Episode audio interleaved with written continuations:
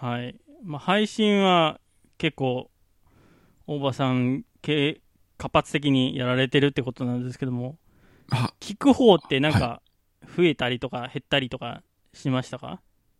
減ってますね、確実に。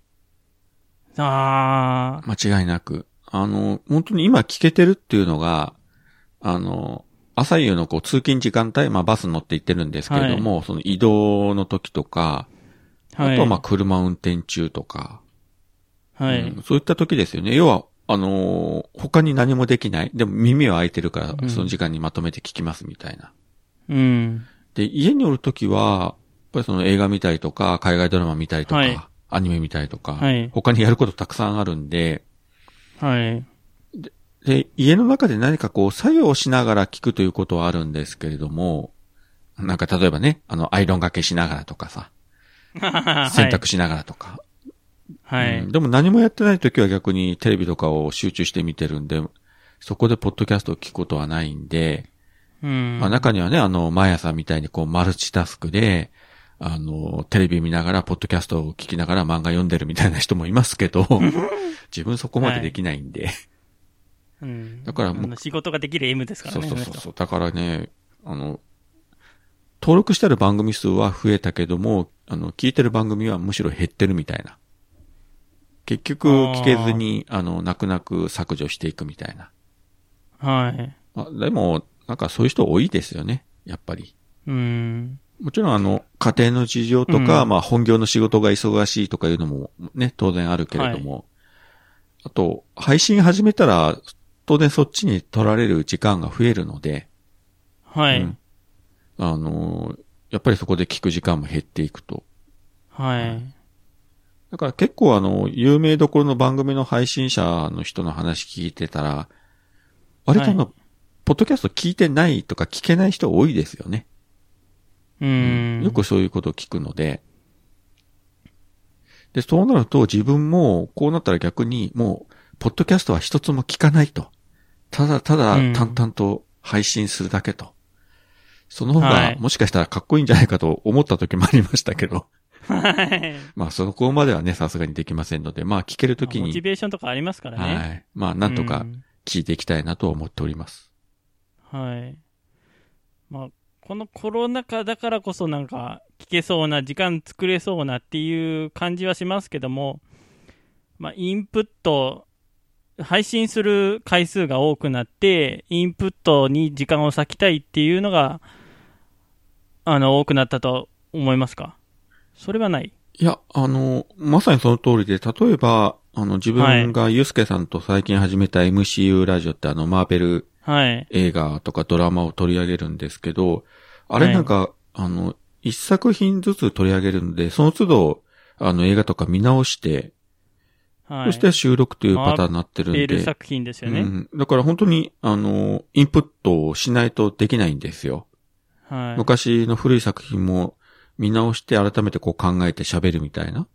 はい。だから収録時間の前にその見る時間とか考える時間も多少なりとも必要だし、楽しいけど、まあ、大変といえば大変だし、はい。うんあのー他の番組よりは、多分手がかかってる。まあ、あの、聞いてる限りの多分そう思われないと思うんですけれども、やってる自分からすると、他の番組に比べて一番、あのー手間暇かけて力も入れてるっていうのが、あの MCU ラジオという番組ですね。うんまあ、切れてる人電話は、まあ、基本1分なんで、まあね、考えないでいいし。まあまで、北九州の片隅は、基本一人喋りで、まあこれも短い時は3分ぐらいだし、まあゲスト呼べば長くなるけど、うんまあ、でもこれも、あの、大半やっぱり見た映画の話とか、アニメの話とかしてるんで、やっぱりインプットが必要だと。あ。うん。まあ、北北カフェは、あの、相方のうさこの魅力を引き出す 番組なんで、どちらかというとあの、自分は、あの、刺身の妻というか、刺身とつらもうそうですよ。主役はうさこなんで、あの番組は。そうなんだ。そうそうそうだったんだ。あの、うさこあっての北北カフェと、ほこれを本気で思ってるんで、うん なかなかあの稀有なキャラクターの魅力をどれだけ引き出すかというのが、北北カフェという番組だと思ってるんで、だから、はい。結構、その、今話しただけでも、あの、やり方も、あの、なんていうテーマというか、あれも全然違うんで、まあ、そ、はいだからこそ、まあ、やれるということはありますけどね。みんな同じ種類の番組だったら多分飽きちゃうので。はい。うん。ただ、どちらにしてもやっぱり、何らかのインプットはしない、インプットしないとアウトプットができないなと。はい。あの、トーク力があればですね、本当にその場そ、その場その場のその雑談だけで回していくことができるんでしょうけど、自分はそんなトークスキルがないので、はい。うん、やっぱり見た作品とか読んだ本とか漫画とか、それあっはてい喋る人間なので、そうなると、うんその、ポッドキャストをどんどんどんどん聞く時間がやっぱりなくなるわけですよね。インプットしないと喋れないという。そうですね。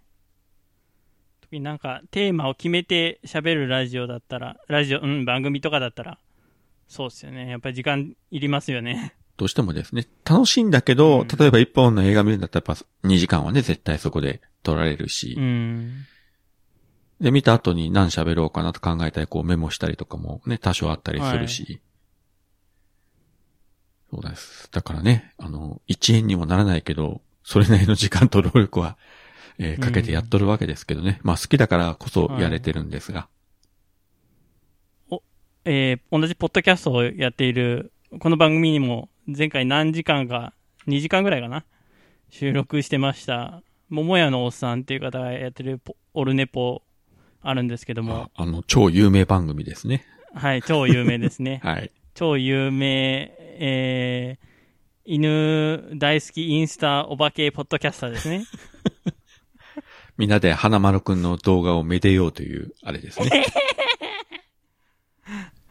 えー、まあその桃屋のおっさんと一緒に、我々、まあ、というか、脳型映画祭にお邪魔したんですよねあ。、その説はありがとうございました。はい。あれ何年、に二年、それこそ2019年、2年前だったかですね。はい。だったと思うんですけど、まあ、まさかこんな事態になると思わなくて、なので、あの、行かれた方はご存知と思いますけど、能型映画祭って、その、能型の商店街の空き店舗とか、使って上映やってるので、本当にあの、会場によっては非常にこう、密にしかなれ、なれないような、狭い部屋もあったりするので、なかなかね、はい。コロナ禍では、その会場ではできないっていうんで、まあ、結局去年もやりたいなと言いつつ、あの、できずに、まあ、今年も、実はつい数日前に、あの、実行委員会の人と少しこうやりとりしたんですけど、はい。なんとかならないかね、つってもまた福岡も感染者数が増えてきてるんで、ううーーん、という感じで。そうっすようんね。やっぱりちょっと、脳型師にも迷惑かかるしっていうそうなんですよ。感じなんですよね。で、その、まあ、映画祭によっては、その、いわゆるオンラインでやってる映画祭とかね、あの、何箇所もあるんですけれども、はい。うん。まあ、ただこれはこれでやっぱりその、まあ、許可取ったりとかね、権利関係の問題があるので、多分上映会でやるというのと、まあ、ネットに流すというのとでは多分いろいろ違ってくると思うので、まあ、そこのハードルもうん高いみたいなんですね。はい。なので今年も正直先がもう見えないですね、どうなるかは。ははい。やりたいんですけどね。い。ねえスタッフの、スタッフのおばさんが出てきちゃった。まあ自分はあの下っ端なんで、トップは別の人間がおりますから。いやいやえ。ー自分はあのね、働けと言われたら、はいはいって言って、はい。働いてるだけでございます。いや、だから、あの、2年前が懐かしいなって最近思って、このテーマ取り上げてたんですけども。いや、本当にね、あはまあそもそも、あれに関わったおかげで、うん、まあそこからね、いろんな映画作品して、監督の方とか俳優さんたちにも会えるようになって、まあそれがきっかけで、まあその名古屋のシネマスコーレに行くようになったりとか、逆にシネマスコーレのその副,、副支配人の坪井さんをゲストで能型にお招きしたとか、あ、来てもらったことあるんですね。2回ありますよ、坪井さんは。ええはい。はい。だからそういうこともあって、まあそれがそのポッドキャストにつながったところもあるし、はい。なので本当にあの能型映画祭で、あの、大げさでなく結構自分のこう人生、プライベートな部分が変わったなっていうのがあったんで、はい。あの、まあお声かけしてもらっってこう参加するようになったんですけども、うん、関われてよかったなと今でも思いますし、うん。今後も開催できるんであれば絶対スタッフとして参加したいなと思ってます。こ